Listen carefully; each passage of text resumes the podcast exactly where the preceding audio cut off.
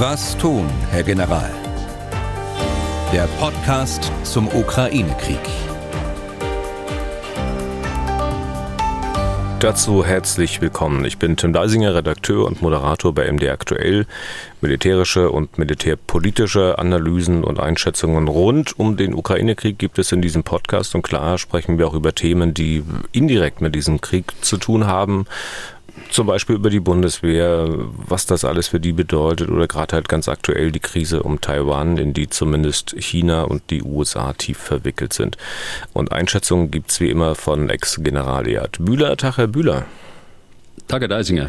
Themen heute unter anderem, ich habe es gerade angedeutet, Taiwan, da knistert es ja immer noch ziemlich stark. Die Chinesen setzen ihre Militärmanöver rund um Taiwan fort.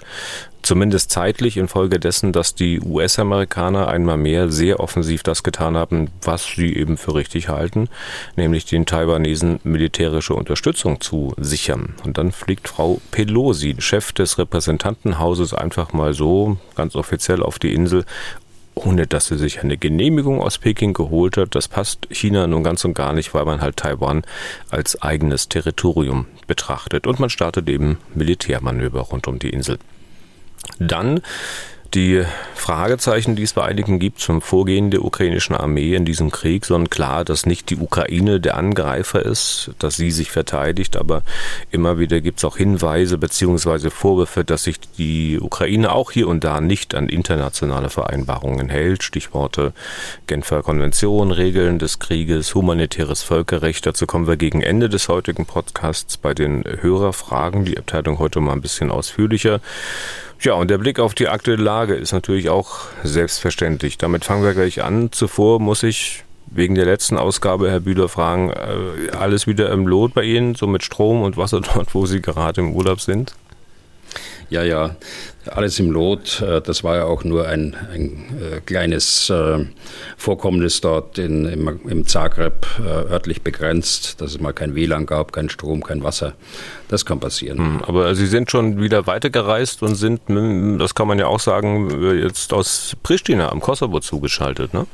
Ja, genau. Ich bin also mit meiner Frau weitergereist über Serbien und äh, wir sind dann äh, weiter nach ins Kosovo, sind jetzt im Kosovo ein paar Tage und werden das Ganze fortsetzen nach Albanien äh, und Montenegro und dann über Kroatien wieder zurück nach Deutschland. Schauen wir mal, wie dann dort die Internetverbindungen sind, über die wir hier sprechen. Jetzt äh, aus Pristina scheint ja alles wirklich perfekt zu sein.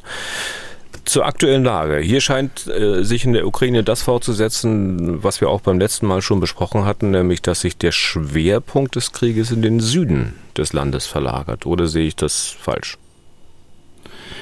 Also ich würde sagen, er wird sich in den äh, Süden verlagern. Der Schwerpunkt ist nach wie vor in, im Donbass. Nach wie vor äh, finden dort schwere Kämpfe statt. Allerdings äh, ist es so, äh, dass äh, die Russen sich zurzeit beschränken auf kleinere Angriffe im Donbass etwa auf der Linie äh, Sloviansk und äh, Bakhmut, was wir schon häufiger besprochen haben. Äh, dann weiter im Norden äh, bei Isium und äh, gegenüberliegend im Süden dann äh, bei Donetsk statt. Also dort finden Kämpfe statt, dort findet Artilleriebeschuss statt, dort finden Luftangriffe statt. Aber es ist nicht so, dass dort eine breite Offensive oder gar ein Durchbruch erzielt wird. Die Ukrainer verteidigen hier aus einer sehr starken Stellung, die sie sehr lange äh, vorbereitet haben im Bereich, äh, wie ich gerade sagte, bei Slawiansk und äh, Bachmut. Und vermutlich haben sie weiter im Westen eine weitere Verteidigungsstellung, auf die sie dann beweglich ausweichen können. Das findet nach wie vor statt. Aber wir sehen im Süden einen Truppenaufbau der Ukraine. Sie haben ja lange angekündigt, dass sie dort offensiv werden wollen. Aber wir sehen auch äh, eine Verlegung von Truppenteilen der Russen in den Süden. Und deshalb ist diese, diese äh, Einschätzung, dass es jetzt zu einer dritten Phase des Krieges kommt, in den nächsten Tagen und Wochen durchaus eine valide diese Einschätzung vom britischen Geheimdienst was, was, was würde diese dritte Phase auszeichnen? Also es ist nicht nur der britische Geheimdienst, sondern es ist übereinstimmend, äh, wenn Sie die, die Meldungen lesen, lesen aus äh, Moskau vom, äh, vom russischen Generalstab oder auch vom ukrainischen Generalstab und von etlichen Analysten auch, die sich der Primärquellen dann bedienen sowie der britische Geheimdienst, der dann zusätzliche Quellen noch mit reinbringt. Was würde so eine, eine dritte Phase auszeichnen? Das wäre die lang angekündigte Offensive im Süden. Und äh, das Ukraine. war auch die Schwerpunktfüller der Ukraine im Süden und äh, der Versuch äh, der Russen, diese Offensive zu verhindern und die äh, besetzten Gebiete, soweit sie im Süden besetzt sind bisher, äh, dann auch zu halten. Hm. Äh, ähm, ist sozusagen die Verlegung beispielsweise der russischen äh, Truppenteile dort in den Süden ist ursächlich dafür die Ankündigung der Ukraine, dass sie dort offensiv werden wollen? Oder sehen Sie da bei den Russen eine eigene Strategie, dass man dort auch eine Offensive starten möchte beispielsweise? Äh, nein, ich sehe da keine Strategieänderung, sondern die Russen müssen reagieren. Äh, sie werden nicht nur reagieren aufgrund der Ankündigung, sondern sie werden auch eigene Aufklärungsergebnisse haben, die dann die Ankündigungen bestätigen. Und deshalb müssen sie reagieren. Wir hatten ja beim letzten Mal über das Dilemma gesprochen. Eigentlich das politische Ziel zu haben, den Donbass so schnell wie möglich äh, zu, zu besetzen in Gänze. Äh, aber jetzt äh, müssen sie verhindern, dass von Süden her die, ihre Stellung im Donbass praktisch ausgehebelt wird.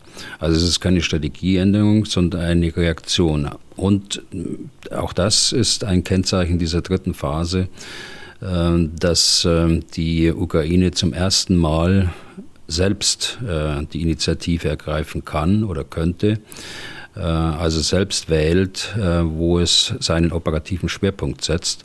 Bisher war es immer so, dass die äh, russischen Angriffe die ukrainische Armee zur Reaktion äh, gezwungen hat. Und äh, das wird in dieser dritten Phase dann anders sein, wenn es so kommt. Woher kommen die ganzen Truppen, die beide Seiten dann dort im Süden konzentrieren? Also bei der Ukraine ist es nach wie vor so, dass der Zulauf äh, zur Armee hoch ist, dass sie äh, genügend äh, Personal haben. Allerdings muss dieses Personal ausgebildet sein und ausgebildet werden, wenn es das noch nicht ist, und vor allen Dingen integriert werden. Das ist eine große Herausforderung, vor der sie stehen. Äh, das findet im Augenblick statt. Äh, es äh, gibt Meldungen, dass es ihnen gerade im Bereich Kharkiv im Norden, aber auch im Bereich Kherson gleichzeitig gelingt, dort weitere Verbände aufzustellen. Wie deren Gefechtswert sein wird, das muss man sehen. Denn die, die, eine Phase, in der operative Gefechtshandlungen gemacht werden, unterscheiden sich deutlich von denen äh, in der Verteidigung. Hm.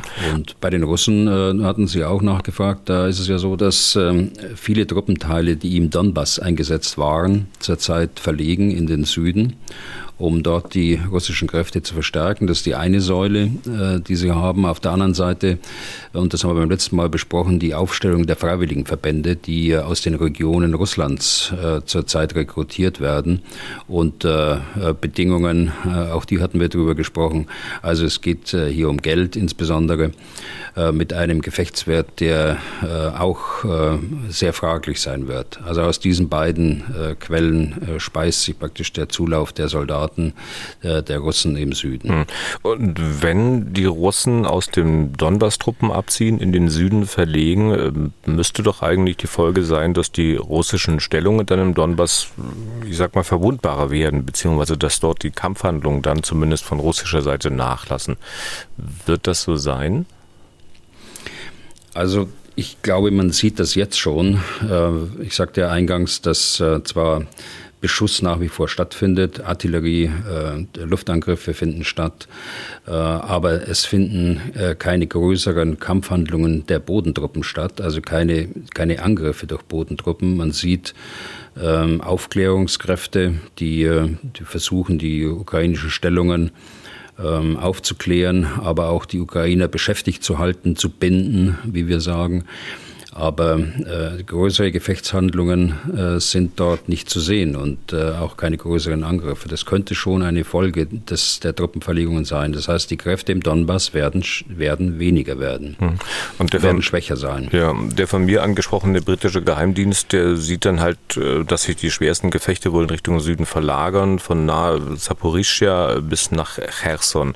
Und äh, Saporischia ist ja auch ein, ein Ort, der jetzt in den letzten Tagen sehr oft in den Schlagzeilen war. Da steht ja bekanntlich das größte Atomkraftwerk Europas. Ein Reaktor musste wegen der Kämpfe schon heruntergefahren werden. Vielleicht äh, können wir noch mal sagen an dieser Stelle, inwieweit die beiden Seiten, die da Krieg führen, verpflichtet wären, ähm, der Art dieses Bauwerks, also wie gesagt Kernkraftwerk, Rechnung zu tragen? Hm. Also grundsätzlich ist es ja so, dass nur militärische Ziele angegriffen werden. Äh, zivile äh, Ziele äh, nur im Ausnahmefall. Da können wir gleich darauf zu sprechen kommen. Äh, Elektrizitätswerke, äh, erst recht Atomkraftwerke, die dienen ja der, der Versorgung der Bevölkerung und äh, deshalb dürfen sie nicht angegriffen werden. Zusätzlich bei Atomkraftwerken ist es so, äh, dass man auch die Verhältnismäßigkeit äh, beachten muss. Äh, also eine, ein Angriff auf ein Atomkraftwerk würde einen so riesen Schaden und auf lange, lange Zeit äh, in einem großen Raum verursachen. So ein Kraftwerk darf weder angegriffen werden, noch darf es als Schutzschild benutzt werden für die eigenen Stellungen. Hm. Und diesen Grundsätzen widerspricht also voll und ganz, dass äh, wenn die Russen da dieses AKW tatsächlich mit jeder Menge Sprengstoff versehen haben sollten, so wie man es gehört hat, ein russischer Generalmajor wird ja gar mit den Worten zitiert, also entweder wird das hier russisches Gebiet oder verbrannte Erde. Hm. Ich weiß nicht, ob das richtig ist. Und da gibt es auch erhebliche Zweifel daran, dass äh, dieses Zitat und dieser Bericht auch ähm, tatsächlich wahr ist. Äh, die, das Nachrichtenportal, das es veröffentlicht haben soll, äh, das bestreitet das. Äh, die Russen bestreiten das vehement, dass dieser General äh, auch nur in der Ukraine ist. Äh, sie sagen, er ist in Usbekistan. Trotzdem, Fakt ist, dass äh, das Gelände um das Atomkraftwerk äh, genutzt wird als Lager. Munitionslager benutzt. Es, wird, äh, es gibt Drohnenaufnahmen, die Stellungen zeigen der Russen um das Atomkraftwerk. Es gibt äh, Feuerstellungen der Artillerie, aus denen die Ukrainer auch beschossen werden auf dem Gelände des äh, Atomkraftwerks. Ich glaube aber nicht, dass es stimmt, dass äh, irgendjemand äh, so dumm ist und dieses Atomkraftwerk mit Sprengstoff versehen hat. Zum jetzigen Zeitpunkt sowieso nicht. Und das gar in die Luft sprengen will.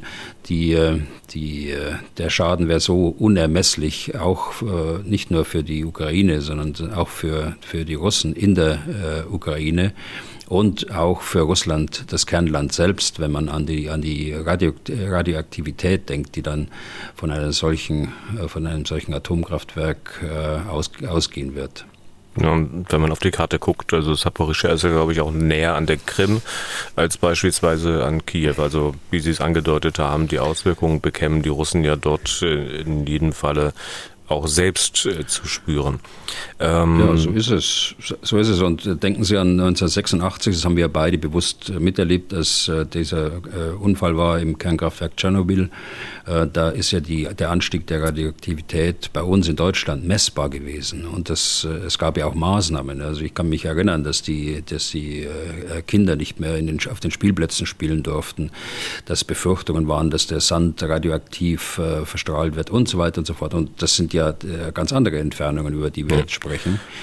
Und äh, vor allen Dingen wäre das, äh, das Atomkraftwerk in Saporischschja, das ist noch eine andere Qualität als, äh, als das Atomkraftwerk in Tschernobyl damals. Sie haben es im Westen miterlebt, in Westdeutschland, ich in Ostdeutschland, in der DDR. Bei Ihnen war alles mhm. verstrahlt, bei uns war alles gut. War alles gut?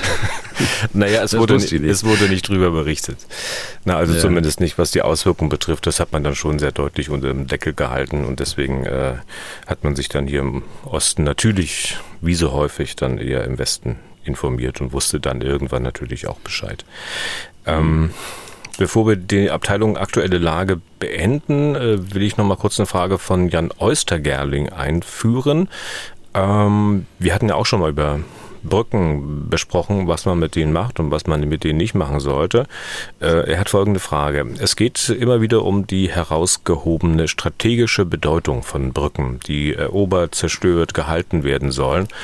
Aber ist das nicht ein hohes Risiko, weil die Lage der Brücke ja bekannt ist und Truppen und Material beim Überqueren quasi auf dem Präsentierteller für feindliche Angriffe liegen? Gibt es für diese Zwecke nicht Pioniertruppen, die mittels Behelfsbrücken, Booten oder was weiß ich, Soldaten und Material über einen Fluss, beispielsweise den Dnieper, äh, übersetzen können an Stellen, die der Feind noch nicht aufgeklärt hat? Wie steht es um die Pioniertruppen in den Armeen der Ukrainer und Russen. Er schreibt dann noch ein bisschen entschuldigend dazu, dass er selbst nie bei der Armee war. Mit besten Grüßen aus Schleswig-Holstein, Jan Oystergerling. Ja, ist eine, eine gute Frage. Äh, die, grundsätzlich ist es so, dass äh, Gewässerübergänge, Flussübergänge, egal über eine feste Brücke oder über eine Behelfsbrücke, immer ein hohes Risiko beinhaltet. Und äh, sie müssen das äh, sehr genau planen und das Zusammenwirken der Kräfte an so einer Brücke ist dann von entscheidender Bedeutung. Und äh, insbesondere muss in einer ersten Phase darauf geachtet werden, dass man das gegenüberliegende Ufer, dass man das äh, genommen hat durch abgesessene Kräfte, die man mit leichten Booten rübergebracht hat, einen Brückenkopf zu bilden. Und der Zweck eines solchen Brückenkopfes ist, dass man den Feind so weit zurückdrängt, dass er nicht mehr direkt auf die Brücke feuern kann, also mit direkten Waffen, also Panzer und, äh, und äh, Schützenpanzer und dergleichen und möglichst auch keine Beobachtungsmöglichkeiten mehr auf die, auf die Brücke hat. Wobei das im Zeitalter von Drohnen natürlich eine andere Qualität jetzt auch bekommen hat. Also das ist der erste Schritt.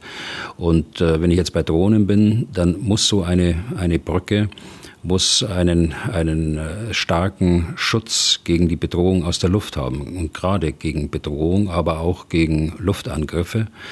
Also sie brauchen Luftabwehrkräfte, die an der Brücke sind.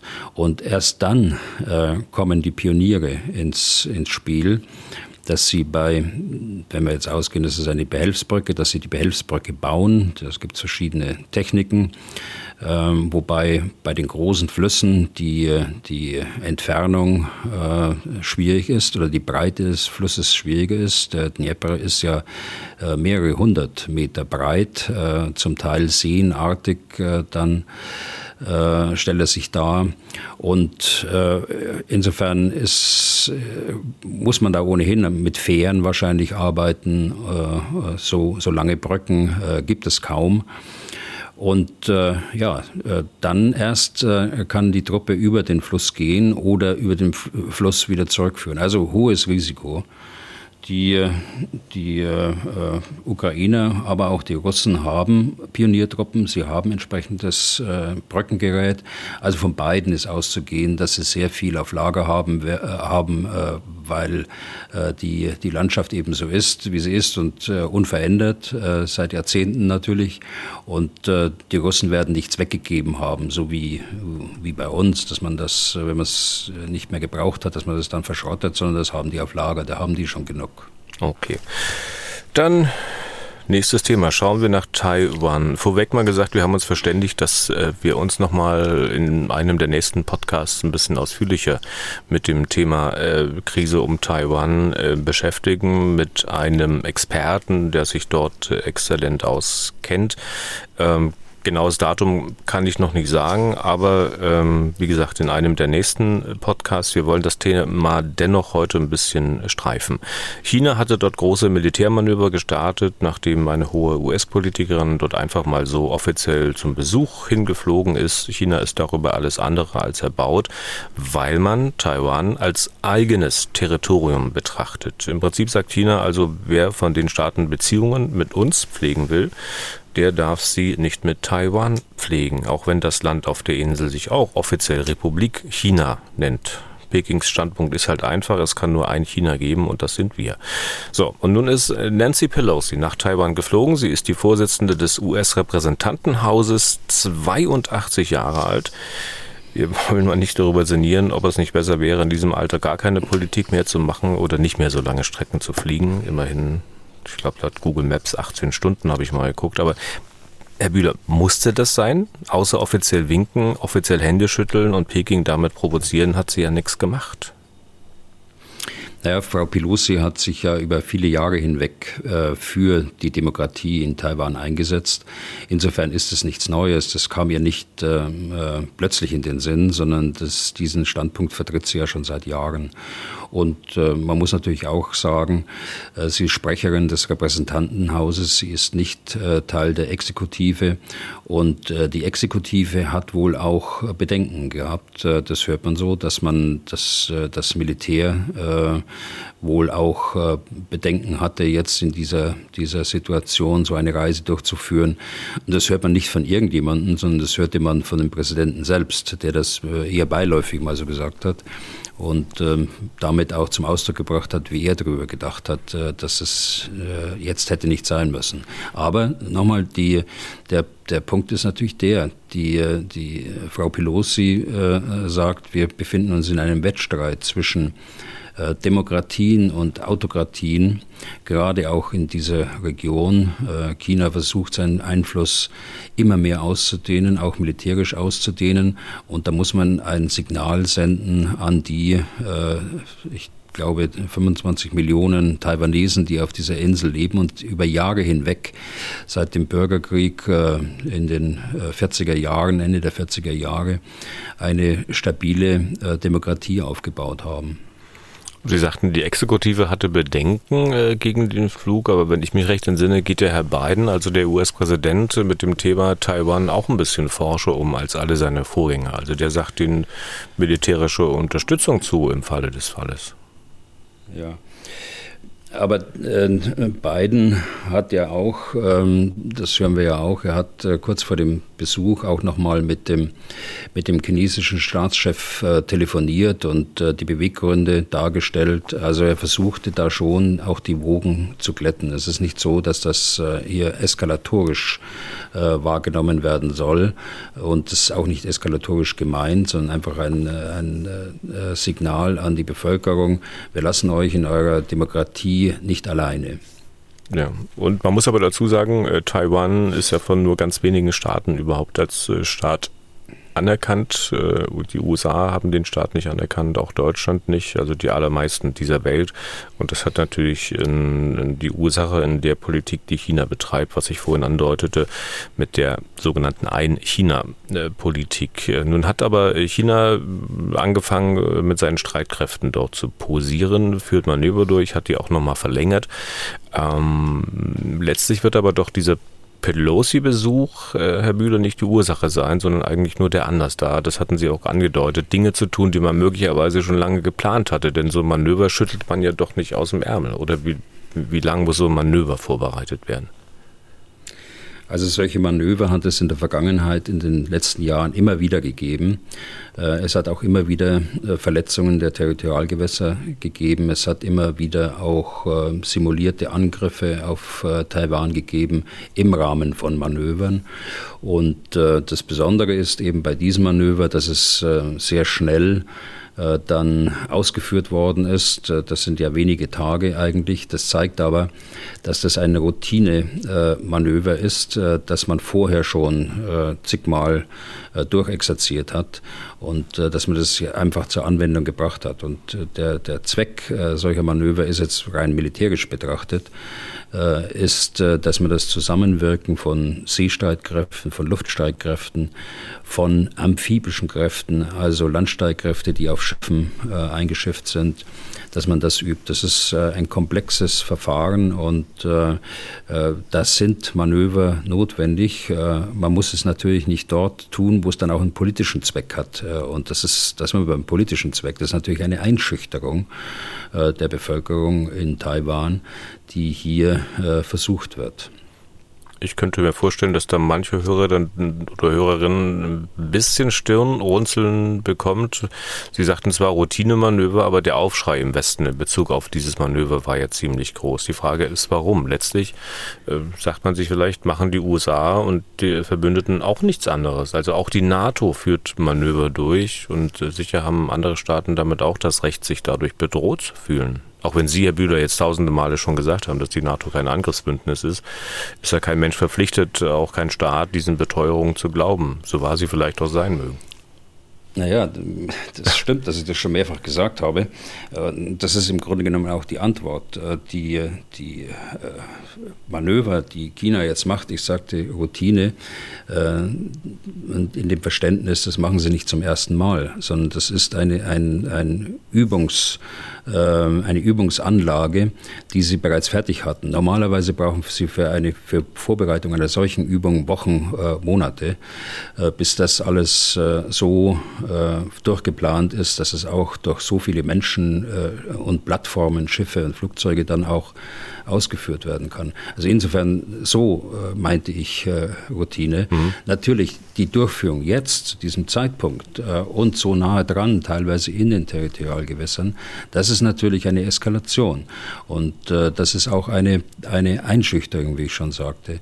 Man kann das nicht vergleichen äh, mit NATO-Manövern, nicht weil ich aus eigener Erfahrung weiß, dass die NATO kein Angriffsbündnis ist, weil wir sowas nie üben, ein, äh, Angriffe auf andere Staaten äh, nie geübt, äh, dann kann es auch nicht funktionieren. Äh, das ist jetzt die militärtechnische Begründung. Nein, wir haben natürlich Mitgliedstaaten wie Deutschland, die von, von der Verfassung her, vom Grundgesetz her, sowas gar nicht dürfen. Die würden gar nicht, die könnten gar nicht teilnehmen, die würden auch gar nicht teilnehmen.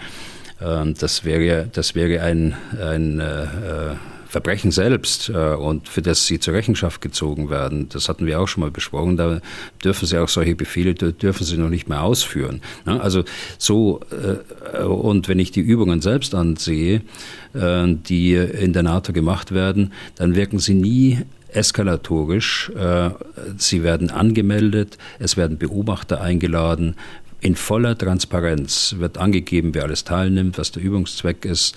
Äh, die, es wird zugelassen, dass Aufklärungsflugzeuge äh, der Russen diese Übung begleiten, auch ohne dass sie offiziell äh, als Beobachter angemeldet sind und äh, dergleichen Dinge mehr. Also volle Transparenz.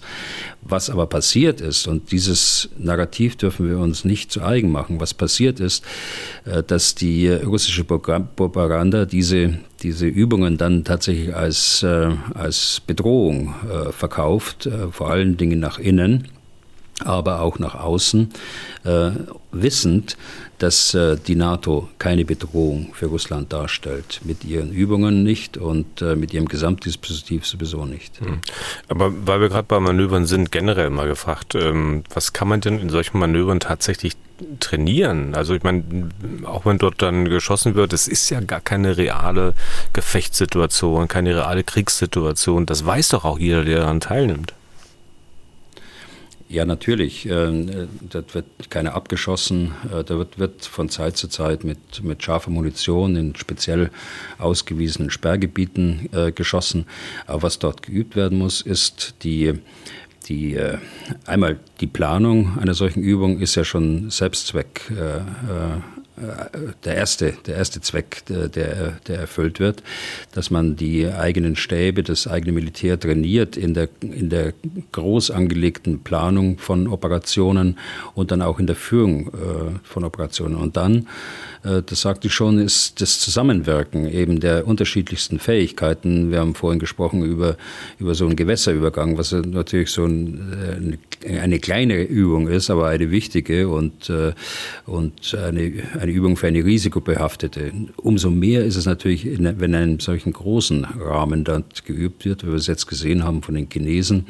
Äh, das ist äh, dieses Zusammenspiel der Kräfte, das äh, zu beherrschen, das setzt sehr viel Übungs- und, und Übungs Tätigkeit voraus und kostet auch sehr viel Zeit, bis man überhaupt äh, eine Armee dazu bringt, dass sie in der Lage ist, äh, solche Dinge zu machen. Mhm. Ähm, Nochmal kurz zu Taiwan zurück, zu Südostasien ähm, und damit können wir das Thema fast schon abschließen. Ähm, für wie gefährlich halten Sie denn die Situation dort ganz generell? Also ich meine, es sind ja wirklich auch eine ganze Reihe mehr Staaten in dieses Thema da involviert als nur die USA und nur China.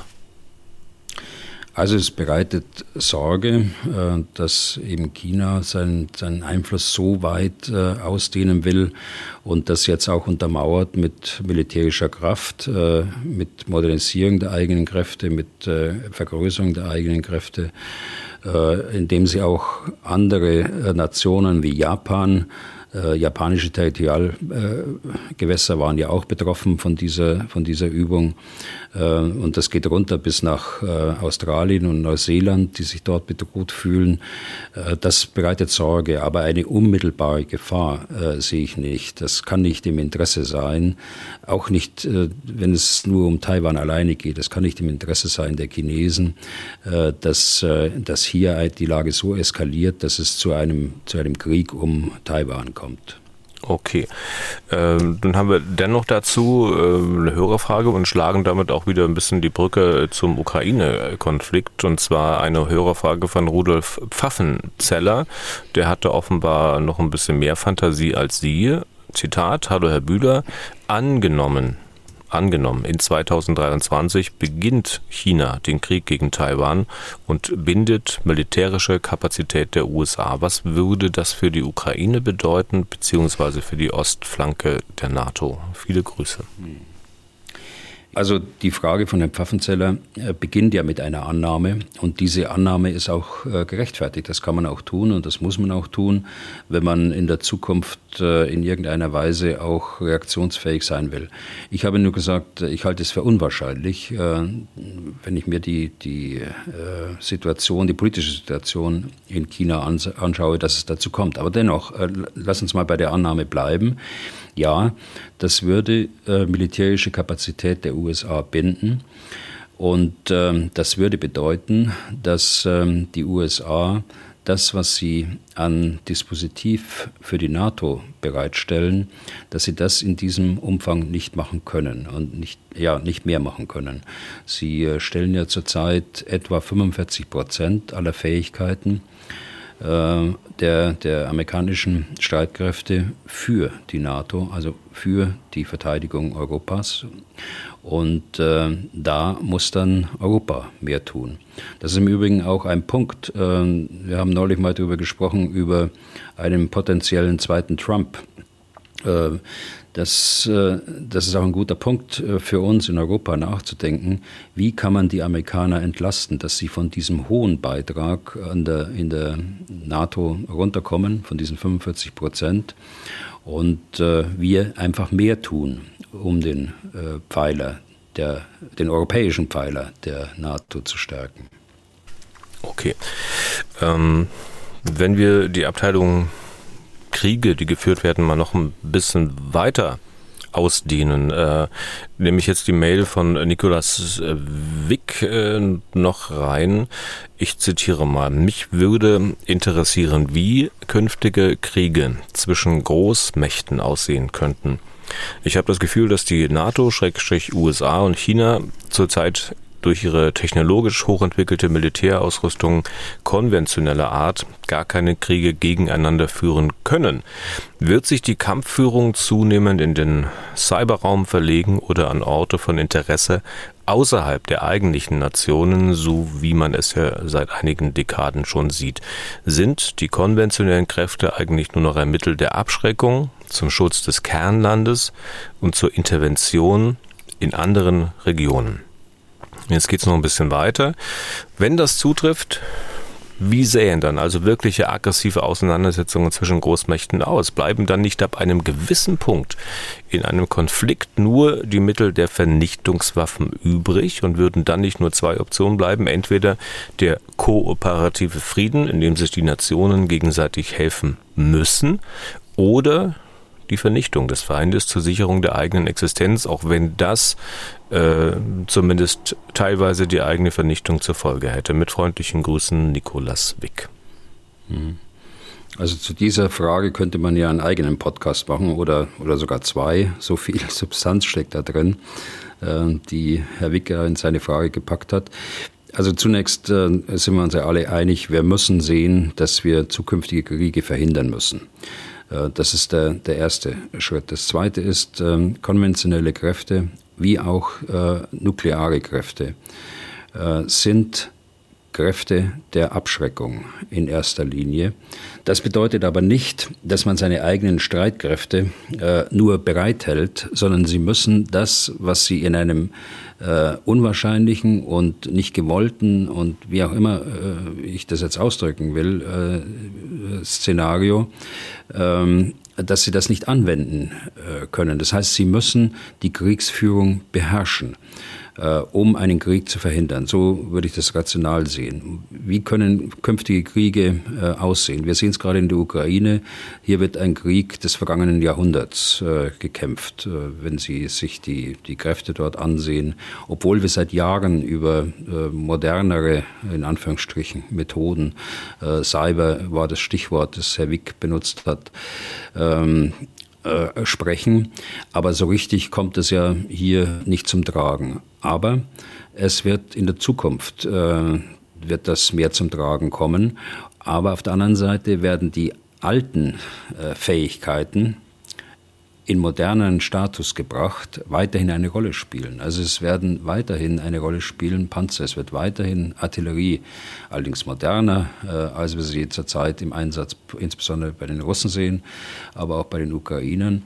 Äh, es, es wird äh, die Vernetzung der einzelnen Fähigkeiten, die digitale Vernetzung der Fähigkeiten eine weitaus größere Rolle spielen. Äh, wir werden mehr äh, Sensoren auch im Weltraum äh, sehen, die auch ähm, zur Kommunikation, nicht nur zur Kommunikation, äh, nicht nur zur Aufklärung, sondern auch zur Vernetzung der unterschiedlichen Systeme dann auch beitragen können. Also von daher wird die Digitalisierung wird äh, viele Möglichkeiten bieten und ähm, äh, wir, werden da, wir würden da mehr im Cyberraum auch sehen, aber es ist nicht so, dass die alten Fähigkeiten wegfallen. Was mal als Fähigkeit da ist äh, oder als Methode da ist, das wird weiter verwendet. Und als Verteidiger haben sie ohnehin nicht die Wahl. Sie müssen ja auf das reagieren, was auf sie zukommt. Und äh, gegenüber äh, Panzern können sie nicht, sich nicht mit Cybermethoden äh, äh, wehren, sondern sie müssen das dann auch mit Panzern oder mit entsprechenden konventionellen Kräften machen. Okay. Dann Punkt an dieser Stelle. Ein weiteres Thema, äh, zu dem uns auch einige Mails erreicht haben. Klingt nach der Kaffee ist fertig, aber Das klingt klang klong, aber ich nehme an, das war eine Nachricht auf dem Handy. Also wir machen weiter. Äh, uns haben einige Mails erreicht, äh, da geht es um das Vorgehen der ukrainischen Armee, die sich darum sorgen. Ich habe mal stellvertretend zwei rausgesucht. Zunächst die von Andreas S. Das ist eine durchaus längere Mail. Ich will sie aber dennoch äh, einfach mal vorlesen. Sehr geehrtes MDR Aktuell-Team, meine Frau ist Ostukrainerin und sie hat nahezu täglich telefonischen Kontakt mit ihrer Familie, die in einer Ortschaft nahe Donetsk lebt. Sie ist kein politischer Mensch, sie wünscht sich, dass der Krieg bald zu Ende ist. Von ihrer Familie erfuhr sie, dass es in Donetsk nun viele kleine Bomben am Boden gibt, die angeblich von Raketen und Artilleriegeschossen der ukrainischen Armee stammen. Es gibt die Auffassung, dass diese Waffe wohl jüngst vom Westen der Ukraine zur Verfügung gestellt wurde, da in den bisherigen Kriegsjahren sowas nicht verwendet wurde. Es besteht auch der Eindruck, dass sich der Einsatz dieser kleinen Bomben gezielt gegen die Zivilbevölkerung richtet. Mit der Sorge um ihre Familie im Kopf war meine Frau auch empört, dass es in den westlichen Medien keine Berichte darüber gibt. Ich konnte nicht glauben, dass solche Waffen vom Westen geliefert wurden und bat sie um eine genauere Beschreibung dieser kleinen Bomben. Es handelt sich da offenbar um Antipersonen, Streu, Minen, ob US-amerikanischer Bauart oder sowjetischer, blieb unklar. Jetzt die Fragen. Ist ja wirklich davon auszugehen, dass die ukrainische Armee die Zivilbevölkerung in Donetsk gezielt terrorisieren möchte. Eine große militärische Wirkung scheinen diese Minen in der Art und Weise, wie sie eingesetzt wurden, nicht zu haben und Berichte von dubiosen Personen wie Eva K. Bartlett lassen meine Zweifel aufkommen, von welcher Seite diese Minen stammen. Er hat dann noch einen Link angefügt äh, mit einem äh, Video, das äh, diese Frau Bartlett äh, auf ihrem mm, YouTube-Kanal gepostet hat. Äh, da kann man sehen, um welche Geschosse es da möglicherweise geht. Danke und beste Grüße. Wie gesagt, Andreas Hess. Hm. Also da kann ich unserem Hörer äh, seine Sorgen nicht äh, ganz nehmen, äh, muss ich sagen. Ähm, aber ich kann von meiner Einschätzung sagen, dass die Ukraine solche Waffen, die, die geächtet sind durch die Genfer, Genfer Konvention, nicht äh, einsetzen. Das ist meine Einschätzung. Äh, und äh, meine zweite Einschätzung ist, äh, solche Waffen werden auch nicht geliefert an die Ukraine aus, aus dem Westen. Das würde mich sehr wundern. Ich habe dazu keine Informationen, das sage ich in aller Deutlichkeit. Ich, ich sage nur, es ist meine Einschätzung, dass äh, dass es äh, nicht so ist. Warum? Äh, die Ukraine ist äh, abhängig von der Unterstützung aus dem Westen.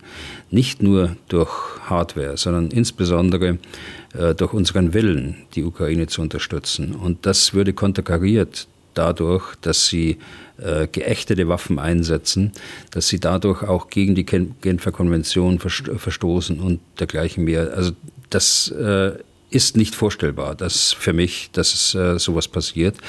Ausschließen äh, kann ich es natürlich so lange nicht, solange ich nicht äh, exakt weiß, wie, äh, äh, ob das tatsächlich so der Fall ist. Äh, wir wissen aber, äh, dass es von russischer Seite eingesetzt wird und häufig sind auch die Separatisten dort Ausgangspunkt von solchen Kriegshandlungen. Die Separatisten, die sich noch weniger als die russische Armee in dieses Regelwerk der Genfer Konvention einbinden lässt. Okay. Und dann äh, haben wir diese Geschichte ja mit Amnesty International. Davon werden die meisten unserer Hörerinnen und Hörer sicher gehört haben. Dazu hat uns Gerrit Rode Folgendes geschrieben. Liebes Redaktionsteam, die Menschenrechtsorganisation Amnesty International wirft der Ukraine Verstöße gegen das Völkerrecht vor, weil sie ihre eigene Bevölkerung gefährden, indem sie Stützpunkte in Wohngebieten errichtet und von dort aus Angriffe durchgeführt haben. Die ukrainische Regierung weist die Vorwürfe empört zurück. Zelensky spricht davon, Amnesty würde damit Täter und Opfer auf eine Stufe stellen. Die Leiterin des ukrainischen Büros von Amnesty trat zurück und bezeichnete den Bericht als russisches Propagandainstrument. Und nun hat er drei Fragen. Wie bewerten Sie, Herr Bühler, die Vorwürfe von Amnesty? Zweitens, halten Sie es bei allem Verständnis für die schwierige militärische Lage des Landes für politisch klug, von der ukrainischen Regierung diese NGO, also Nichtregierungsorganisation, die in den internationalen Beziehungen kein Leichtgewicht und sehr anerkannt ist, derart zu diffamieren? Und drittens ist es für demokratische Staaten schwerer, effizient Krieg zu führen, weil sie sich äh, mehr als Autokratien an den Normen und Regeln des Völkerrechts äh, zu orientieren scheinen. Viele Grüße, Gerrit Rode aus Hamburg. Ja, äh, dann wollen wir es so der Reihe nach auch äh, abarbeiten. Äh, allerdings eine, eine Information würde ich gerne noch ähm, dazugeben. Äh, die, die Zentrale von Amnesty International hat ja mittlerweile bedauert, öffentlich bedauert, welche Wirkung der, der Bericht äh, gehabt hat, ähm, ohne dass sie von den Fakten eigentlich, die sie bringen oder das, was sie für Fakten halten, dann Abstriche gemacht haben. Also wie bewerte ich das? Äh, es ist mir auch schon passiert in, in einem meiner Einsätze vor, vor 17 Jahren mittlerweile, dass, ähm, die, dass die Zentrale äh, Berichte gemacht hat, ohne die, die äh, örtliche, das örtliche Büro zu kontaktieren und das war nicht Amnesty International in meinem Fall, sondern es war in meinem Fall Medica Mondial. Äh, Medica Mondial hat behauptet, äh, dass deutsche Soldaten äh, auf dem Balkan in in äh, Prostitution und Zwangsprostitution verwickelt wären. Das ist natürlich eine, eine äh, unglaubliche Behauptung, vor allen Dingen, weil sie dann auch von den Familien auch mitgelesen wird äh, zu Hause.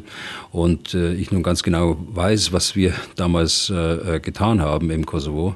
Und äh, die, die Soldaten konnten nachts nicht raus, sie konnten tagsüber auch nur zu ihren zu ihren äh, äh, dienstlichen äh, Verpflichtungen raus und immer in Gruppenweise. Also da war überhaupt nichts. Dann bin ich zum Büro gegangen, nachdem ich es erstmal bei der Polizei angezeigt habe, den ganzen Fall, an, bei der europäischen Eulex-Polizei und auch bei der lokalen Polizei. Und äh, dann bin ich zur, zur örtlichen äh, zum örtlichen Büro gefahren vom Medica Mondial im Kosovo hier und die sind aus allen Wolken gefallen, was äh, die Kölner dort äh, berichtet haben. Und die haben gesagt, dafür gibt es überhaupt keine Anzeichen, dafür haben wir keine Anzeichen. So, ich nehme nur, bin ein bisschen äh, abgewichen jetzt von der Frage, ich nehme das nur als Beispiel, dass die Zusammenarbeit zwischen Lokalen und äh, und äh, der, der, der Zentrale häufig nicht so ist, wie man das äh, sich vorstellt. Die Behauptung ist ja, dass die ukrainische Armee die äh, Russen praktisch in die Städte zwingt, äh, sie hineinzieht äh, in die Städte und dadurch die Städte zerstört werden, dadurch Kriegsverbrechen begangen werden, dass zivile äh, Infrastruktur zerstört wird und dergleichen. Ja. So, das macht aber keinen Sinn. Also die, der Angreifer hat die Initiative, was er angreift. Der, der Verteidiger muss das verteidigen, was, was der Angreifer nehmen will. Und wir haben ja in den letzten Wochen gesehen, diese systematische Zerstörung der, der Dörfer und Städte im Vorgehen, im Vormarsch der, der russischen Armee. Das ist dieses, diese Strategie der verbrannten Erde, so wie das der General Was, äh, Vassiljev heißt er, äh, in Bezug auf das Atomkraftwerk ähm, in Saporischschja ausgedrückt hat, ist äh, im System der russischen Armee äh, tief verwurzelt. Und so, so gehen die vor. Äh, also von daher greift der Vorwurf, äh, glaube ich, nicht. Äh, ich denke, dass da ein bisschen mehr militärischer Hintergrund und ein bisschen mehr lokaler Hintergrund auch hätte reingehört. Hm.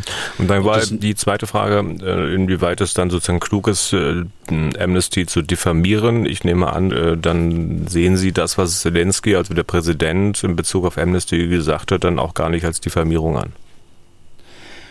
Ja gut, ich habe das jetzt nicht beim, so im, im, Kopf, was er nun tatsächlich gesagt hat, aber ich habe das nicht als Diffamierung empfunden, sondern ich habe das als äh, klare und deutliche Kritik empfunden, äh, berechtigte Kritik, finde ich. Äh, es ist äh, tatsächlich, und wenn sich, wenn sich Amnesty International entschuldigt hat dafür oder es bedauert hat, äh, dass die Wirkung so erzielt worden ist, dann spricht es ja für sich selbst, dass sie mittlerweile auch sehen, dass sie auf dieser Faktenlage mit diesen Folgerungen einfach ein bisschen schief lagen. Okay, dann hatten wir noch die dritte Frage von Herrn Rode, inwieweit es für demokratische Staaten möglicherweise schwerer ist, effizient Krieg zu führen, weil man sich halt an die Regeln des Völkerrechts äh, zu halten scheint. Ja, äh, natürlich ist es schwerer. Sie müssen erstmal Ihre Truppe ausbilden. Was, äh, was ist denn die Genfer Konvention? Was sind denn die, die Regeln äh, des Krieges und äh, was ist ein Kriegsverbrechen? Das ist sehr komplex genug. Und äh, davon ist auszugehen, dass das in den, in den russischen äh, Einrichtungen, Militäreinrichtungen und erst recht bei den Separatisten weniger eine Rolle spielt, die Ausbildungsfrage. Und dann bindet natürlich das Recht, äh, äh, bindet die, die Kriegsführung. Das ist ja auch gewollt so, damit möglichst wenig Schaden entsteht. Äh, also Professor Masala hat das neulich mal äh, gesagt, äh, äh, dass man mit, dass ein, eine Hand auf dem, auf dem Rücken gebunden hat. Man kämpft mit, mit einer Hand, die auf dem Rücken gebunden ist. Äh, mit diesem Bild hat er das umschrieben und da ist schon was dran. wir versuchen eben, und das muss aber auch in unseren Genen sein äh, und muss in den Köpfen aller äh, Soldaten sein. Wir sind an Recht und Menschenrecht äh, gebunden und wir sind eine, wie hat unser Inspekteur immer gesagt, wir sind eine eine Armee der Menschenrechte und der Menschenwürde. Und von daher leiten sich dann ab dass man diesen Gesetzen und diesen Verordnungen folgen muss, äh, egal ob es nun effizient ist oder weniger effizient. Das gehört einfach dazu. Das sind Rahmenbedingungen, die unverrückbar sind. Okay. Und damit sind wir durch für heute. Wenn Sie Fragen an Herrn Bühler haben, dann schreiben Sie uns an general.mdraktuell.de oder Sprechen Sie Ihre Anmerkungen oder Fragen, Hinweise auf unsere Mailbox 0800 637 3737. Was tun, Herr General, gibt es in der ARD Audiothek, bei Spotify, Apple, Google, Amazon, YouTube, überall da, wo es sonst noch Podcasts gibt. Wir planen die nächste Ausgabe unseres Podcasts für Freitag. Bis dahin, Herr Bühler, und vielen Dank für heute. Ja, vielen Dank, Herr Deisinger, und bis Freitag. Was tun, Herr General? Der Podcast zum Ukraine-Krieg.